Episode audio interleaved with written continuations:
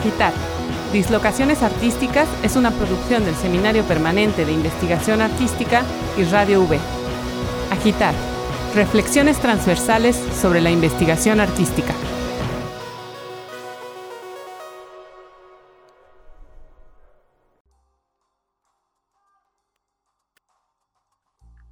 Hola, hola, lunes otra vez y nosotras con mucha emoción de compartir una semana más con ustedes.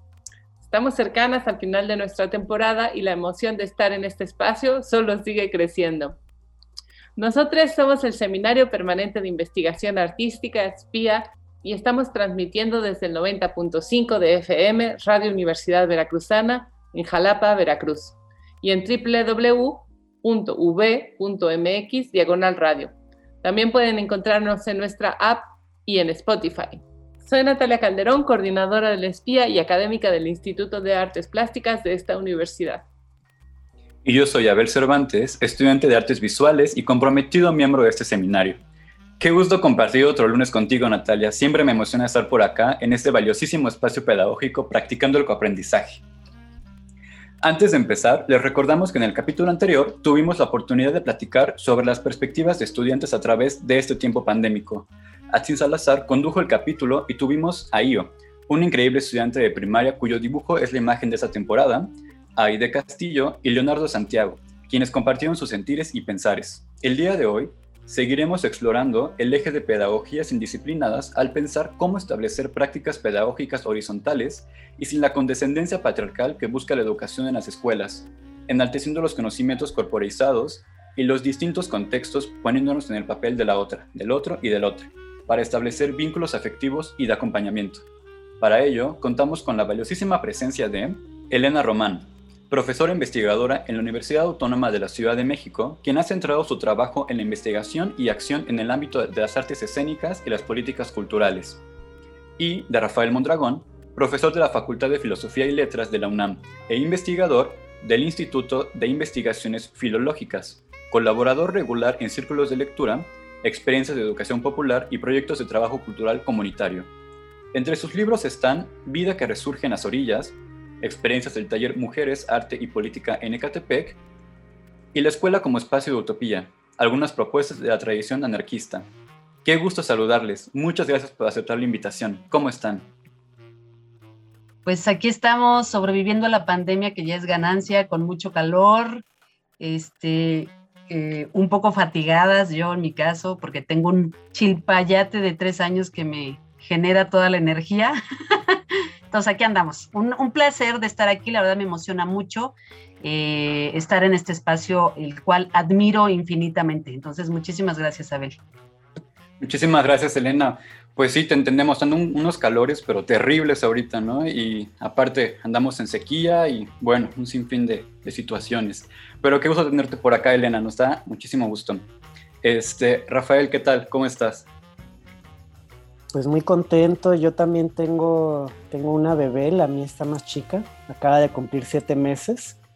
Entonces ahorita este, estoy a punto de empezar mi segundo o tercero, ya no sé qué, en qué turno vamos.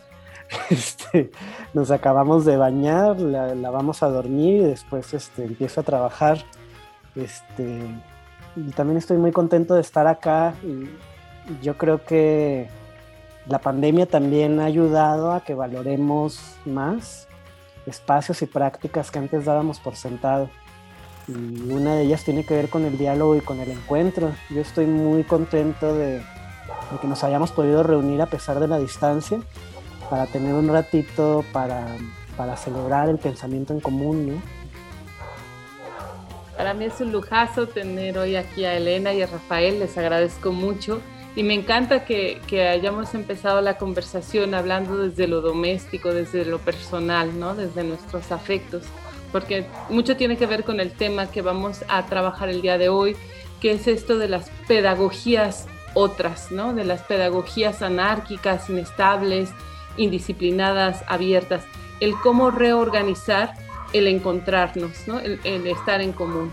Y bueno, pues la, presencia aquí de Elena y de Rafael, que ambos trabajan cuestiones artísticas, pero también eh, con un enfoque fuertemente pedagógico, pues nos puede nutrir muchísimo, ¿no? Entonces, eh, Abel, si vamos directamente a la conversación, ¿cómo ves? Sí, me parece perfecto, para que no nos vayamos quitando también más tiempo de, porque les agradecemos muchísimo que se hayan tomado también el, el tiempo y la que de estar por acá.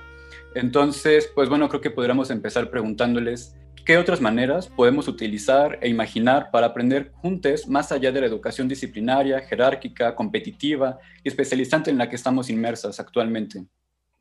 Qué preguntó Tabel. A ver, ah. varias cosas, ¿no? Eh, me estaba acordando hace, serán como unos cinco años, estábamos peleándonos contra la reforma educativa de Enrique Peña Nieto, uh, ¿no? Este, éramos todos más jóvenes, ¿no?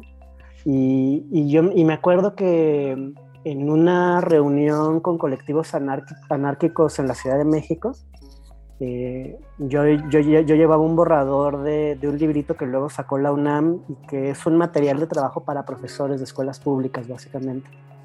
Y que yo junté porque quería ayudar en la medida de mis posibilidades en, esa discusión que se estaba dando en torno de la reforma educativa para pasar colectivamente de una posición únicamente reactiva, que en México somos buenos para decir lo que no queremos, ¿no? además somos, un, somos una sociedad que ha sido muy golpeada, ¿no? Eh, pero pasar de eso a la discusión de que sí podríamos construir nos, ha costado trabajo, ¿no? Y, bueno, y eso también tiene que ver con no nada más este, estar a la defensiva, doliéndonos por lo que nos quitan, ¿no? Que, que, puede terminar construyendo una posición que es muy reaccionaria porque pues nomás reaccionamos, ¿no? Y, y en esa reunión pues había un montón de chavas, mamás solteras con hijos, ¿no? Usualmente en esos espacios los varones somos minoría y llegamos tarde a la discusión, nos han permitido llegar tarde. Y, ellas me, decían, bueno, a ver, ¿tú qué piensas de la autoeducación? ¿no? Eh, ¿Tú qué piensas de, la construcción de otra forma de comunidad escolar desde la casa? ¿no? y yo, yo les decía, que bueno, que a mí todos esos temas me, me, gustaban mucho, pero que creía que si los estábamos planteando era porque allí había familias pues que tenían posibilidades que no son las de la mayoría de la gente.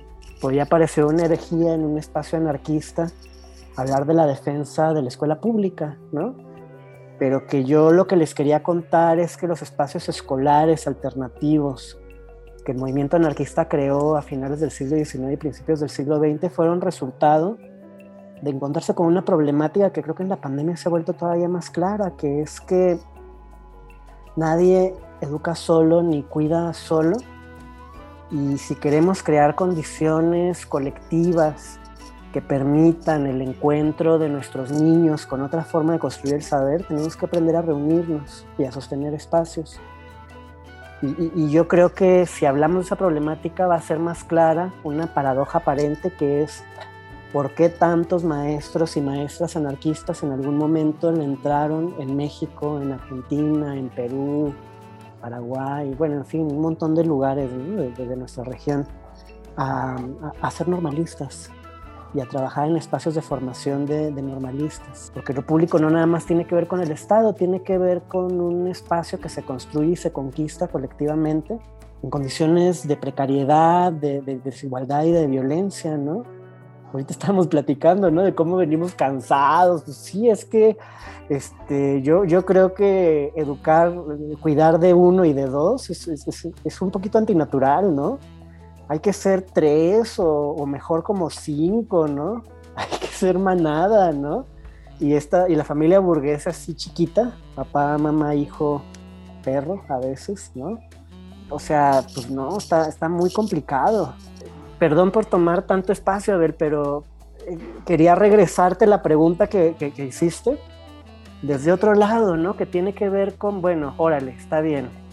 Hay que ser críticos de la escolarización, ¿de acuerdo? De, estos sistemas académicos que, a veces este, no tienen corazón y en donde la evaluación eh, se vuelve un sucedáneo del sistema de premios y castigos que ayudan a educar en la obediencia crítica y en el culto a la autoridad. Y, hay que ser muy críticos de todos estos sistemas de exámenes, de premios que, nos enseñan a clasificar a la gente en gente cuya vida no vale, gente cuya vida vale muchísimo y gente que es del montón. Estoy glosando cosas que dijo Francisco Ferrer y Guardia a principios del siglo XX, ¿no? en el maravilloso libro sobre la escuela moderna, el gran proyecto educativo anarquista que se hizo en Barcelona y que tuvo influencia en Flores Magón, en todo el anarquismo latinoamericano. Órale. Pero al mismo tiempo, en esta eh, situación de desmantelamiento implacable de lo público, de desmantelamiento implacable de la noción misma de derecho social, en donde la alabanza del individualismo ha servido este, muy fácilmente, se, ha refuncionalizado para, em, para justificar una sociedad en donde cada quien es libre de educar como quiere y en realidad es libre de hacerle como puede, ¿no? Para sobrevivir en este naufragio desesperado, este, en donde además finalmente termina sobreviviendo quien tiene dinero para pagarle a una persona que cuida al niño y, o le enseña cosas, ¿no? Yo creo que hay que regresar a la discusión por lo público eh, y, tomar en cuenta, en ese sentido, la pregunta de qué hacemos por esos espacios de lo público que están vinculadas a la construcción de Estado, pensando que el Estado no es nada más un conjunto de instituciones que operan de arriba hacia abajo, sino es resultado de un poder popular y una construcción social Gustav Landauer, un anarquista místico muy amigo de, todos estos movimientos religiosos anárquicos de principios del siglo XX, lo dijo de una manera muy bella, ¿no? Cuando decía es que no hay que olvidarnos que el Estado somos también nosotros, lo cual significa que no nada más hay que pelearnos con la policía, sino trabajar con el policía que llevamos todos en la cabeza, ¿no? Lo digo con una metáfora que Landauer no usaba, pero por ahí va la cosa. Y por lo tanto, eh, habría que preguntar qué hacemos con el Estado y con los espacios estatales, pensando ¿no? que, que, el Estado no es nada más así la fuente de todo mal, ¿no? sino que tiene que ver con algo que construimos colectivamente y con una manera de construir relaciones unos con otros. ¿no? Y lo digo en este contexto en donde, o sea, este contexto pandémico en el que estamos, que creo que ha vuelto muy pertinente la necesidad de regresar a discutir estos temas, porque padres y madres estamos rebasados y hay que empezar a discutir cuál, es el papel que tiene que jugar lo colectivo en este trabajo eh, fundamental, ¿no? que, es, que es el trabajo educativo, que no solamente tiene que ver con transmitir conocimientos, sino con una tarea que es política, que tiene que ver con la herencia de un mundo. Como decía Hannah Arendt, que no era anarquista, pero estaba muy cerquita. El mundo corre a la muerte, hacia una ruina inevitable. Está hecho para morir. Si el mundo sigue existiendo hoy, es por un milagro. Y ese milagro tiene que ver con que hemos sido capaces como especie, y no nada más los humanos, o sea, es algo que compromete a lo vivo en su conjunto, para hacer un acuerdo con los que vendrán. Y eso es un acto de amor. Ese acuerdo con los que vendrán tiene que ver con el deseo de heredar un mundo que amamos para que quienes vienen hagan con él algo que nosotros no sabemos qué va a ser. Eso es la política y eso es la educación. O sea, no nada más tiene que ver con que la prueba PISA, si sacaron 10 o sacaron 9, ¿no? los planes y programas de estudio, órale. Pero la educación tiene que ver con ese acto político que es la herencia de un mundo. Y con un pacto con lo desconocido, con, con el porvenir. Y eso urge ahorita porque yo sí creo que estamos en una época de crisis epocal que no empezó en 2020, en 2020 se hizo visible, llevamos más o menos un siglo de crisis, de final de ciclo. Y en ese final de ciclo hay que discutir el mundo que va a venir después, ¿no? que es un mundo que nosotros no vamos a habitar, pero podemos ayudar en esa discusión transgeneracional y ahí la educación importa. Me encanta escucharte, Rafael, todos estos eh, buscapiés que nos lanzas, ¿no?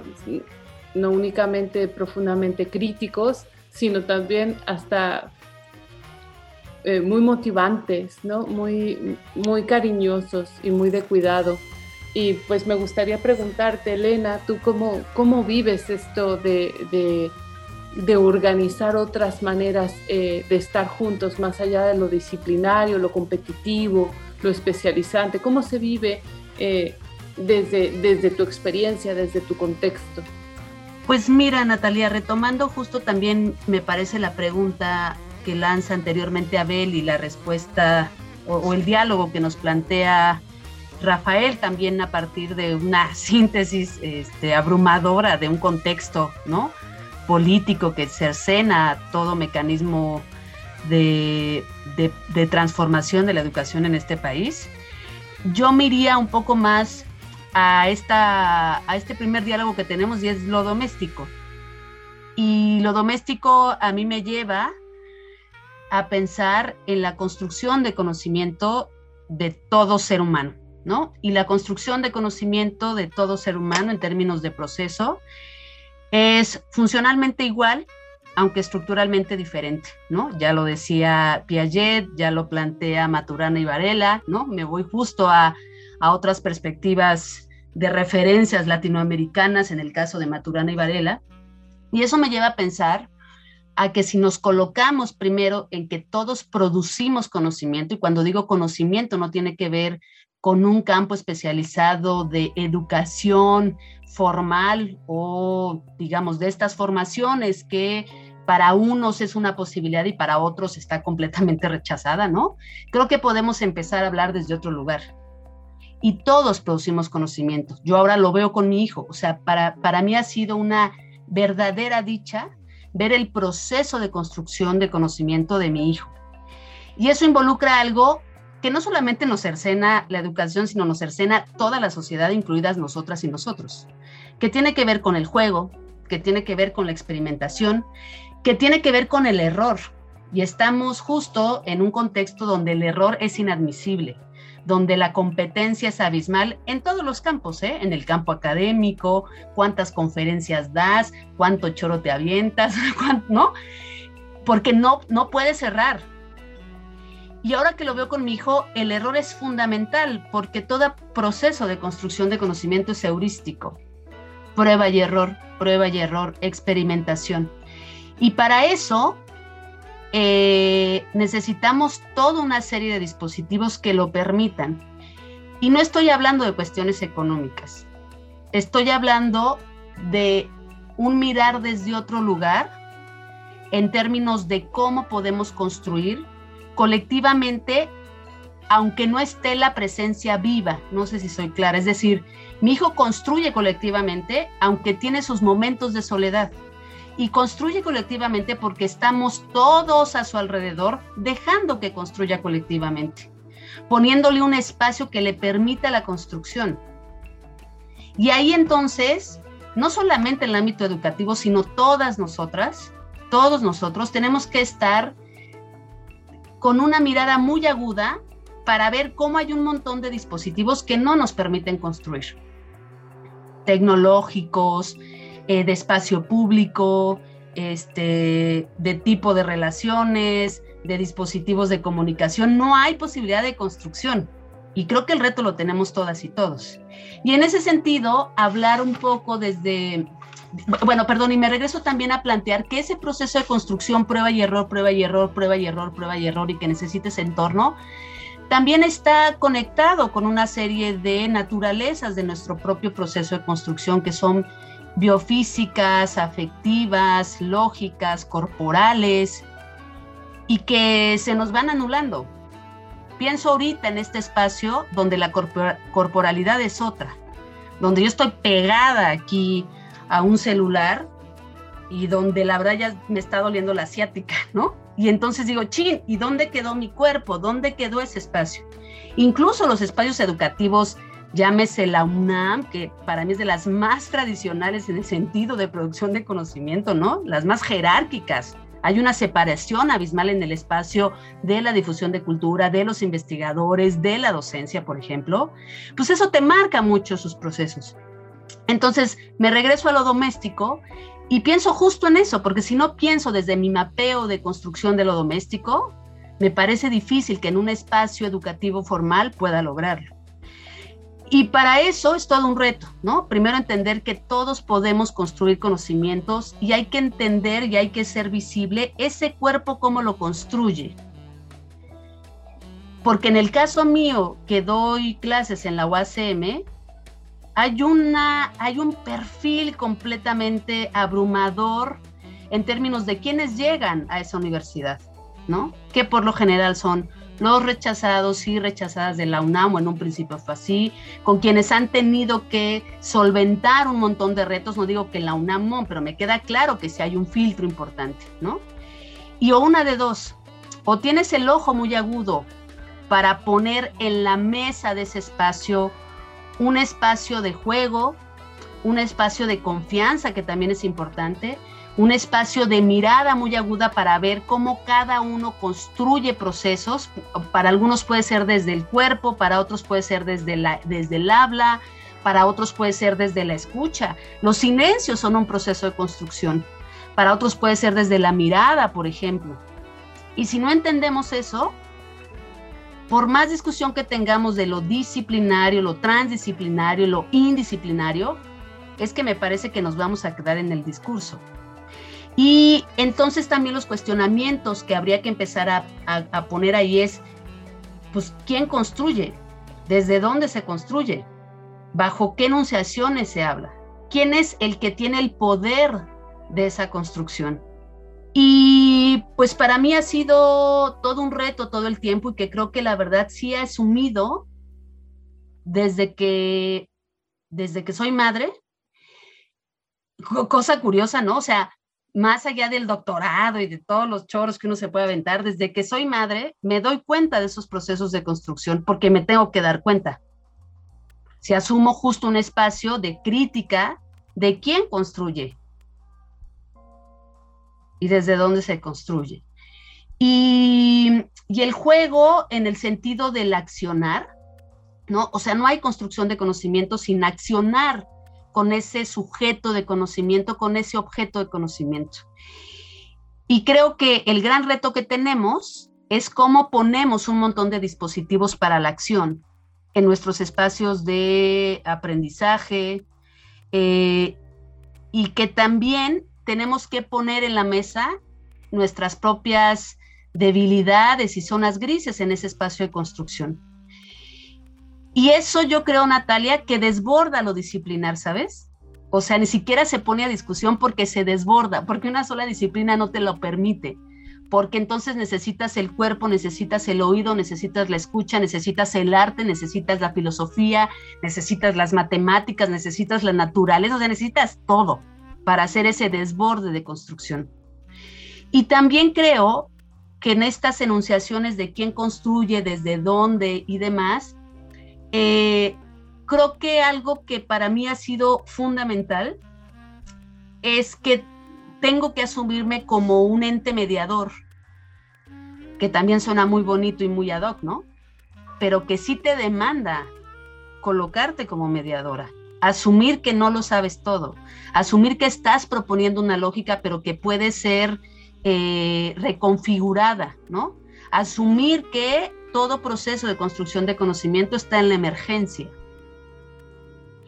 Y asumir que hay un espacio donde tú no sabes, que para mí creo que en el ámbito universitario es fundamental, o sea, cuando tú les dices yo no sé, sino que venimos a construir colectivamente, y esa construcción colectiva demanda también reconocer nuestras propias capacidades, capitales y demás para decir, yo me siento a gusto construyendo esto, porque también es cierto que los procesos de construcción de conocimiento y sobre todo en el ámbito educativo son muy dolorosos, son muy violentos. Son, yo no quiero hacer esto, pero lo tienes que hacer porque hay que pasar, ¿no? Entonces es todo, todo el tiempo estar buscando como esos hilitos, ¿no? Eh, pues ahí lo dejo para seguir justo con, la discusión. Me resuena mucho lo que dices, Elena. Me encanta eh, la idea de pararnos desde el no saber, es algo que, hacemos constantemente en el, en el, seminario, en el espía, el estar practicando ese, ese lugar del no saber, pero creo que el reto entre vincular lo doméstico y lo institucional es un reto que al que nos enfrentamos bien o mal todo el tiempo, ¿no? Lo, deja, lo, lo, escondemos, lo pretendemos que no está ahí, ¿no? Es parte de, del disciplinamiento escolar, académico que hemos recibido, pero finalmente todas y todos vamos con todo esto a cuestas, ¿no? Vamos con todo esto para bien y para mal, ¿no? Para, para, para en la experimentación, como tú dices, eh, que aunque estemos solas, eh, no es una experimentación individual, ¿no? No es un aprendizaje, ¿no? Como, como también estaba diciendo Rafael, nadie educa solo, nadie cuida solo, nadie aprende solo, ¿no? Y, y en esto creo que, que esto de, de, la importancia del común, no solamente en los procesos educativos, que sí, pero más bien en los procesos de producción de conocimiento, de construcción de saber, o de, como decimos, ¿no? de cultivar este saber, eh, creo que, que, es muy importante el, el, estar preguntándonos cómo estamos con quienes estamos. ¿no? Eh, en este sentido es, es, la siguiente pregunta. ¿Qué implica el, el, el, practicar estas pedagogías?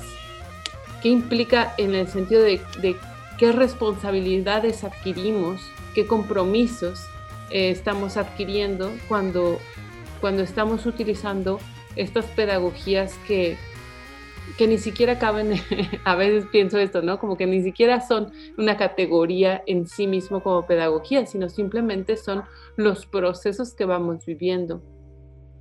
Rafael, si, si quisieras comentar al respecto. Pues estaba tomando notas de lo que, de lo que nos compartía Elena, ¿no? Elena hablaba de, de la importancia de la mirada y del cuerpo, y del camino abierto por, por, la poética del juego, ¿no?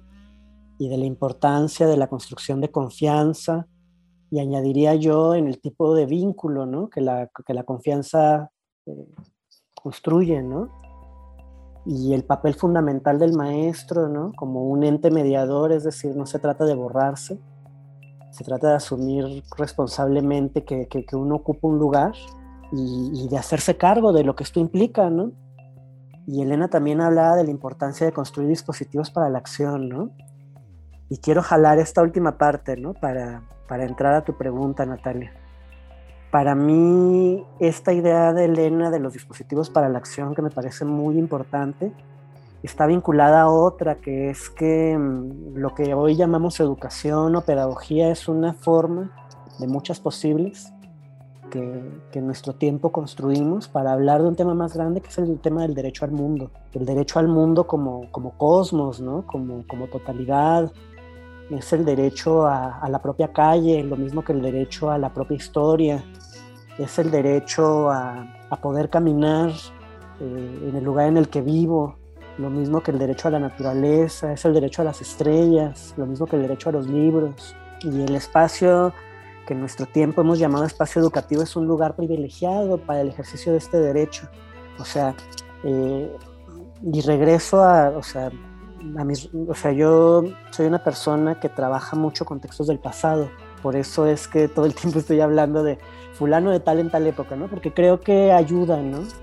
En, en estas gatos que ha construido la desigualdad, la violencia, la pobreza, ayuda a saber que no estamos solos que somos parte de un esfuerzo transgeneracional y que estamos acompañados por personas que no conocimos, de culturas distintas, de épocas distintas, de, ¿no? Somos parte de un, de un, proceso, ¿no?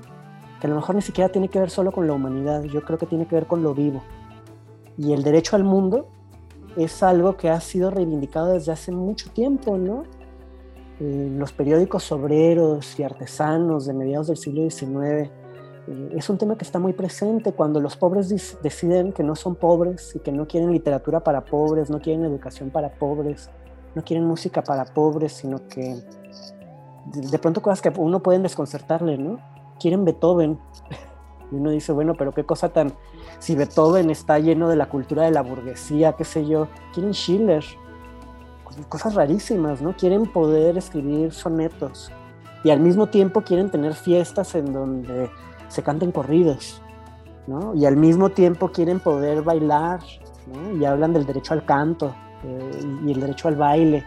Eh, tiene que ver con esta idea, ¿no? Que es que socialmente nos han clasificado de cierta manera, pero la medida de nuestro deseo, la medida de, nuestra, de nuestro deseo de crecer, es una medida que, que, tiene que ver también con esto, ¿no? con el encuentro con lo desconocido y con la apertura al cosmos. yo creo, yo, yo, soy profesor en la UNAM, que es una universidad que valoro mucho porque soy del norte del país, de una zona en la cual es muy difícil que incluso los estudiantes de clase baja, de calificaciones altas que he tenido, pudieran tener una educación como la que se ofrece allí. Entonces me he quedado allí porque bien que mal estoy ahí tratando de, junto con mucha otra gente, de salvaguardar un derecho, ¿no? un espacio de libertad. Y, y, algo muy triste que ocurre en nuestras universidades, yo lo veo, es que después de dos, tres años de estudiar, yo doy clases de literatura. Eh, los chicos em, regresan a sus casas cada vez más avergonzados. No, no es, general, eh, no, es en todos, pero sí es muy general. Con un poco de vergüenza de, que sus papás o sus abuelos hablen en los eventos universitarios a los que los invitan, de su manera de vestir, de su manera de, entonar las palabras, ¿no? de, de, de, su manera de, qué sé yo, de las cosas que les gusta hacer, lo que les gusta ver en la televisión, la manera que pasan el tiempo, los fines de semana. Y entonces la educación escolarizada a veces termina teniendo un efecto paradójico porque esos chicos llegaron, porque son herederos de un esfuerzo que viene muy atrás de sus padres, sus abuelos, sus bisabuelos, ¿no? Y ese esfuerzo termina enajenándolos de ese lugar, que terminan viviendo con culpa. Y, y, a veces los lleva a plantearse preguntas que son preguntas que yo valoro mucho, me parecen preguntas bellas y profundas. Tienen que ver con la felicidad. La felicidad tiene que ver con vivir como han vivido mis padres, mis primos, con seguir participando de esos espacios. A lo mejor ni siquiera son de la Ciudad de México, o tiene que ver con que yo en términos individuales me construya una vida y una carrera, como se dice. Y por eso creo que el tema de reivindicar el derecho al mundo es un tema fundamental. En la construcción histórica de esas primeras escuelas anarquistas era un tema importante. y por eso las materias no se daban separadas. Por un lado la biología, por el otro lado la geografía, por el otro lado la química. Aunque, ojo, se valoraba mucho la gente que se dedicaba a una sola cosa y profundizaba, porque yo, yo sí creo que, que también tiene su razón de ser y puede tener su chiste. No es la única forma, pero de algo sirve. Pero lo que se hacía era, en primer lugar, enseñar a tener atención en la propia experiencia. Porque la violencia, la desigualdad, la violencia física, lo mismo que la violencia estructural, también tiene un efecto en la manera en que miramos nuestra experiencia.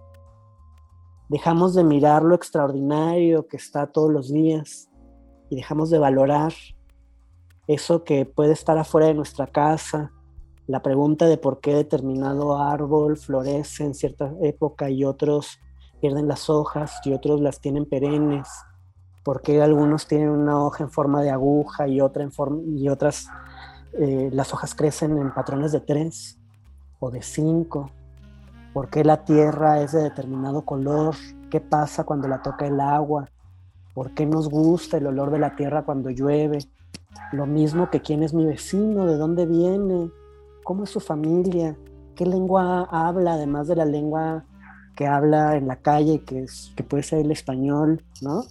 Eh, decía Luis Carnitzer, un, un, artista contemporáneo que tiene mucho que ver con el anarquismo, que esto también tiene que ver con cómo la pobreza, la violencia, la desigualdad nos enseñan a relacionarnos con la experiencia cotidiana en términos de problema, no en términos de enigma y de misterio.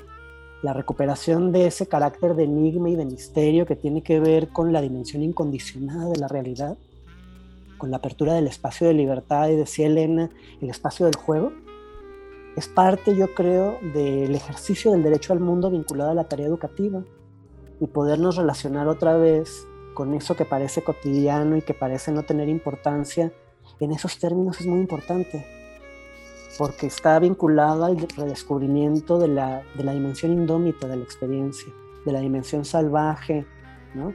de la dimensión subversiva, que es la dimensión de fiesta y la dimensión de potencia, de poder en términos de potencia. Por eso Kropotkin, un pensador anarquista maravilloso, le recomendaba a los obreros pobres observar las aves y Eliseo Reclus invitaba a caminar por los ríos y a construir un cuerpo fuerte que pudiera em, ayudar a que uno pueda salir los fines de semana fuera del lugar en el que vive, tener largas caminatas en compañía de otros y construir preguntas en torno del mundo.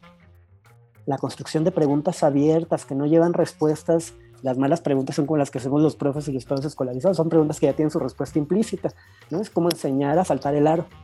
Eh, pero las preguntas abiertas, que son las preguntas de verdad, construirlas es un arte. Y ahí está, ahí es en donde yo ubico, al menos en parte, esto que Elena eh, llamaba eh, preguntar por el ente mediador, que es el maestro. Una de, para mí, una de, las tareas de, ese ente mediador, que asume responsablemente su lugar, una responsabilidad siempre puesta en crisis, siempre incompleta, tiene que ver con esa invitación, ¿no? esa incitación, esa interpelación que lleva a regresar lo que es problema como enigma, que lleva a restituir su carácter de misterio inexplorado a lo que parecería no tener chiste, y en torno de eso preguntas que invitan a crecer, y que pueden ser preguntas difíciles. Yo valoro mucho la dificultad entendida en su sentido más noble. Este, creo que cierta forma de tomar el tema de la dificultad en los movimientos sociales de finales del siglo XX ha sido muy peligrosa porque tiende a pensar que la dificultad en sí misma es autoritaria y aristocrática y creo que se ha confundido lo, dificultad, lo, difícil con lo complejo o más bien con lo complicado. Aquí no estoy siguiendo yo, estoy siguiendo una pensadora maravillosa que se llama Marina Garcés, que tiene un texto bellísimo de dos cuartillas que se llama La dificultad y el deseo. Y ahí ella habla de esto, ¿no? O sea, lo complicado tiene que ver con el poder, con un conjunto de barreras que construye el que habla para que quien lo escucha no pueda llegar al lugar desde donde está hablando él. Pero lo difícil es otra cosa. Yo añadiría que lo difícil tiene que ver con esa parte enigmática y maravillosa de la experiencia de la vida. Lo difícil invita a crecer. Les ama, ¿no? Este maravilloso poeta cubano decía que solo lo difícil es estimulante en este mismo sentido. Y yo creo que las grandes experiencias educativas son muchas veces experiencias difíciles. Tú piensas que sabes quién eres, podríamos decir. Piensas que sabes cuál va a ser tu futuro porque eh, conoces la manera en que ha vivido tu familia, en que ha vivido ¿no? lo que sería adecuado a tu clase social, lo que debería gustarte, lo que deberías disfrutar. Y está bien, puedes seguir buscando todo eso. Pero a lo mejor no sabes que eres capaz de desear. Y desear con intensidad lleva a crecer, y, es lo que pasa cuando uno logra, yo soy malísimo para las matemáticas, resolver un problema matemático. Aprender a, el sentido de una canción en una lengua extraña. Eh, identificar el color de un ave o su manera de cantar. Eh, disfrutar una novela de mil páginas. Eh, aguantar la respiración debajo del agua una cantidad grande de tiempo subir una montaña. Todas esas son experiencias difíciles y están ligadas a esa parte noble que yo sí defiendo de la experiencia de la dificultad que está ligada al cultivo del deseo, al descubrimiento de una potencia y a la apertura de la experiencia, ¿no? no nada más en términos de cómo nos han clasificado socialmente, sino en cuanto a lo que podemos ser. Y paso la palabra eh, rindiendo homenaje a una cosa más que decía Elena cuando decía que asumir la posición del maestro como ente mediador lleva el trabajo sobre uno mismo. Yo creo que ese es un tema fundamental, ¿no? Porque la construcción del vínculo, del vínculo que permite la explosión del saber, saber que explota como una, explota como una galaxia, ¿no? Y es este, una experiencia eh, que hace que uno pierda el piso, ¿no? Es una, es una experiencia que está vinculada a, la seducción, esa seducción es posible en la medida en que quien permite, ¿no? Abre la puerta de la experiencia, muestra cómo ha sido seducido. El vínculo de, que, está vinculado, que, tiene que ver con el deseo, que, establece cada una de las personas con ese enigma que está vinculado al saber, pasa por participar como testigo de una historia de amor y de deseo que es la historia de amor y de deseo que cada uno de nosotros ha tenido con lo que está mostrando. Yo pienso en mis grandes maestros, sobre todo maestras, ¿no? Una vez más, habría que preguntarles por qué somos tan pocos varones en, estas cosas, ¿no? Y asumir que vamos un paso detrás. Mis grandes maestros, que han sido siempre, casi siempre maestras, eh, me heredaron gestos que tienen que ver con una relación con el amor y con el deseo. No de esos temas, yo no trabajo, qué sé yo, yo no trabajo la poesía oral del siglo de oro. No trabajo, no, son temas rarísimos. Pero aprendí a querer de la manera en que ellos, ellas me enseñaron a querer. Y, ese, y, esa forma de querer y de desear es una forma que trato de transmitir a través de los gestos que aprendí de esas personas, ¿no? esos, gestos, esos gestos de amor. Y si no hablamos de eso, corremos el riesgo de construir un espacio que puede ser muy sufriente para los maestros, porque el amor duele, el amor se sufre también, y, uno construye vínculos muy poderosos que pueden ser vínculos de mucho sufrimiento porque uno deposita tanto, ni siquiera sabe lo que está depositando, que corre el riesgo de frustrarse muchísimo como amante despechado cuando uno siente, y luego ni es cierto, que los chicos no están respondiendo y por supuesto que responden. Lo que pasa es que responden en un lugar que uno jamás podrá llegar y tendrá lo que uno dice efectos en años o en generaciones. Entonces uno tiene que estar vigilándose todo el tiempo, preguntándose qué deposita, por qué hace lo que hace, qué parte de mi propia historia y de mi propia vida se está jugando en este momento. Y hay una ética del deseo y del saber que es fundamental, porque si uno no la trabaja corre el riesgo de querer, como Pigmalión, convertir a nuestros chicos en imágenes eh, deformadas de su propio deseo. Este, yo no tuve la oportunidad de una cosa, de, una enseñanza libertaria y ahora les voy a permitir que ellos vivan lo que yo hubiera querido vivir. Qué importante todo esto que nos estás comentando, este, Rafael. Eh, creo que nos hablas de un panorama mucho más amplio, eh, de las consecuencias también de las, en las cuales estamos inmersas, inmersos, y también de, de las posibilidades que tenemos a, futuro, las posibilidades que podemos construir en común. Eh, nos quedamos pensando un poco en eso y nos vamos para la cápsula. Spía recomienda. Rafael Mondragón nos recomienda el texto de Luis Kapnitzer para Esfera Pública titulado La enseñanza del arte como fraude donde Kapnitzer trata el problema en el que está inmersa la educación orientada al producto, a la venta, al consumo, y que ha puesto los conceptos bajo los que se rige el arte en contra de los artistas. Lo ha observado a través de sus 35 años enseñando en nivel universitario en Estados Unidos, y aunque es consciente de ser un escenario muy particular, busca encontrar resonancias en otras latitudes. También nos recomienda De la consigna al enigma o Cómo ganar espacio, un texto donde discute las tensiones que se generan al abrir el arte como espacio de conocimiento, de derecho, de educación y de vida. Se observan algunos dilemas en torno a la educación y se hace notar lo fácil que es caer en adoctrinamiento más que en desarrollo humano. También se observa cómo al oponer el arte del conocimiento no se hace más que desprestigiar ambas y si se juntan entonces solo se colapsan una a otra. Sin duda, un par de textos muy importantes para contextualizar y ampliar la discusión que se ha llevado el día de hoy. Recuerden que pueden encontrar el enlace a esta y otras recomendaciones a través de nuestras redes sociales. Encuéntranos en Facebook como espía y en Instagram como arroba investigación espía. Y volvemos de la cápsula. Creo que quisiera ahora darle la palabra de repente a Elena. No sé si nos pudieras comentar un poquito en relación también a, la cuestión de, los compromisos, pero también de dirigiendo a, la conclusión, porque pues desafortunadamente tenemos muy poquito tiempo en, agitar. Eh, quisiéramos seguir platicando con ustedes, pues bueno, horas, ¿no? Pero, pues sí, no sé qué nos puedes ir comentando, Elena. Pues retomaría primero lo que planteó Rafael y justo tiene que ver con esos vínculos, ¿no? Eh, y con esos vínculos que se salen de lo formal. Yo a los a las grandes maestras y maestros que tuve empezando por uno de la primaria, bueno, yo soy completamente 100% formación de educación pública, entonces, digamos, algo hace bien la educación pública, quiero pensar, ¿no? O sea, nunca estuve en ningún tipo de institución privada.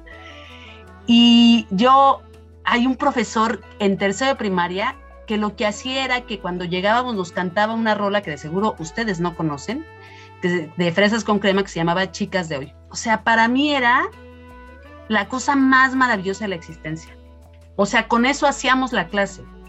porque justo me parece que, que es lo que apunta Rafael en términos de esos vínculos y de esos vínculos que te llevan a lo doméstico. Entonces, ¿cómo hacer eso? De entrada es una chambotota y me parece que lo doméstico es fundamental porque ahí es donde conectamos, ¿no?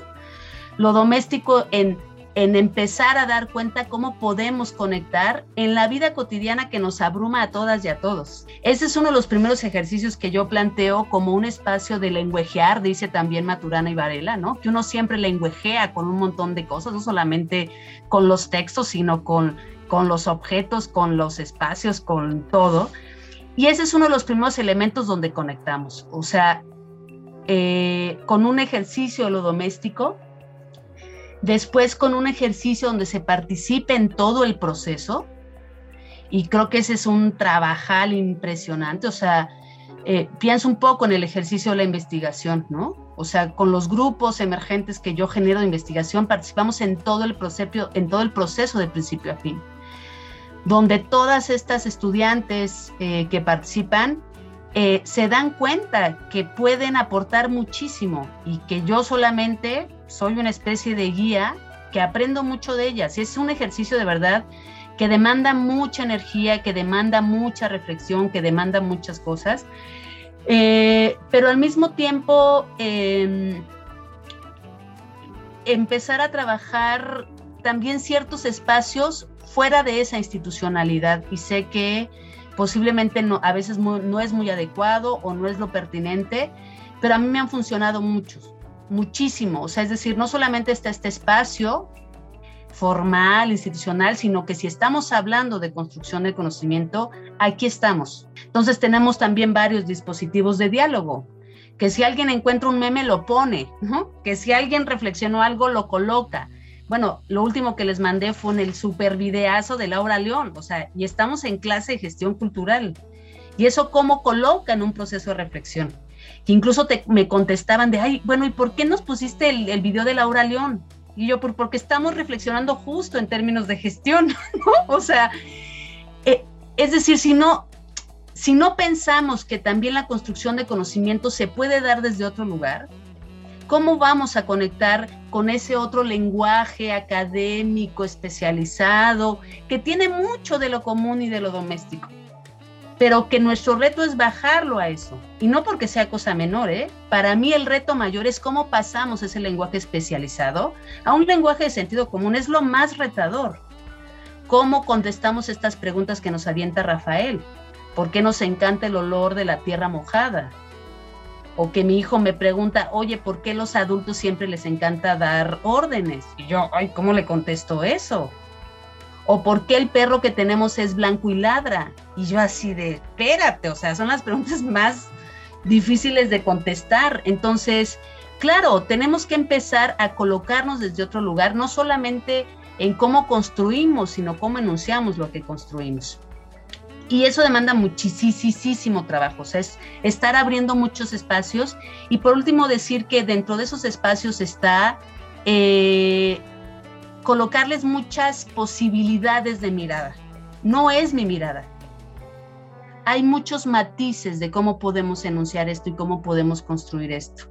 Esa es mi obligación como mediadora. Aquí está toda esta paleta. ¿Por qué decides tú esa paleta? Y finalmente cierro diciendo que algo que siempre genero con ellos es una cosa que le llamamos el mapa cultural y es mostrémonos. Muestra tu refrigerador, muestra tus gustos, muestra tu ropa, muestra no sé qué, y ahí podemos empezar a tener conexiones, en este caso de formación de arte y patrimonio. Pues así lo dejaría porque hay mucho por decir. Me encanta, Elena. Wow, esto de, de, de mostrarnos y de mostrar las posibilidades de la mirada, ¿no? Como como lo estabas diciendo, como mediadoras, como acompañantes en estos procesos de, aprendizaje, de, cultivo de saber, eh, el poder apreciar, valorar quiénes somos y cómo miramos lo que miramos, ¿no? Y las posibilidades grandes que hay. Lamentablemente el tiempo se nos acaba porque es bien cortitito, pero me encantaría seguir eh, ahondando en lo que estamos diciendo. Rafael, si, si vas teniendo algunos puntos que has recuperado en esta conversación para ir cerrando, nos encantaría poder escucharte. Pues nada, nomás decir que las cosas que acaba de compartir Elena como estrategias me van a servir muchísimo. Este, ahora que, que, regrese a dar clases a la universidad y pensaba en que en lo doméstico se ha convertido en una, en una barrera que se interpone entre nosotros y las pantallas en estas largas horas que pasamos con los chicos en, la educación pandémica y también se ha convertido en una, eh, en una experiencia que nos avergüenza, ¿no? Porque la cámara no tiene pudor y se mete en nuestra ropa interior, este, las vergüenzas de nuestra casa, los llantos de nuestros hijos. Y lo que está diciendo Elena permite también construir una mirada distinta hacia nosotros y hacia cómo queremos mostrarnos, que me parece que puede ser muy dignificante y que yo agradezco mucho. Qué bonita, qué bonita conversación, cómo se fue hilando entre lo doméstico, reivindicar el derecho al mundo, la, posibilidad de, del educador, la educadora como este mediador o mediadora que acompaña los procesos. Y yo creo que son cosas, puntos en común donde nos vinculamos eh, desde el seminario, desde el Seminario Permanente de Investigación Artística, porque aquí también nos importa mucho este, este lugar de, de acompañar, de valorar, de autorizar ¿no? Eh, los, los saberes de cada quien. Entonces, bueno, nos llevamos la cabeza llena de preguntas que esperamos eh, compartir con, con la audiencia de Agitar. Les agradecemos mucho, Elena, Rafael, gracias por estar aquí. Abel, gracias por acompañarnos una vez más. Qué emocionante capítulo. Todo lo que nos comparte Rafael y Elena resuena muchísimo desde el espía. Qué gusto haber podido compartir este espacio con ustedes. Me voy muy feliz y con mucho por reflexionar. Un abrazo a Rafael, Elena y a las personas que nos escuchan. Después de este súper interesante capítulo, pues no nos queda más que despedirnos y esperarles para la próxima semana, donde no se pueden perder nuestro último capítulo de temporada. Vamos a estar platicando con Mariana Flores, con Carla Escobar y con María Teresa González sobre las intervenciones al espacio público que las colectivas feministas han llevado a cabo en estos últimos tiempos. No se lo pueden perder. Nos vemos la próxima semana. La segunda temporada de Agitar la realizan Natalia Calderón, Mariel Rodríguez, Abel Cervantes, Alejandra R. Bolaños, Atsin Salazar y Pablo Hernández. Agradecemos a Radio Universidad Veracruzana, a Antulio García, al Instituto de Artes Plásticas y a todas las personas que nos han acompañado en este espacio con su voz y sus saberes. Les recordamos que el espía cuenta con varias plataformas donde pueden acceder para estar en contacto con los materiales manejados los ejes de investigación y las actividades que vamos realizando. En Instagram como arroba investigación Facebook como espía y nuestra página investigacionespía.wordpress.com. También les invitamos a seguir a Radio V en Facebook y en Twitter como Radio V y a escuchar este y otros capítulos en el perfil de Spotify de Radio V. Agitar. Reflexiones transversales sobre la investigación artística.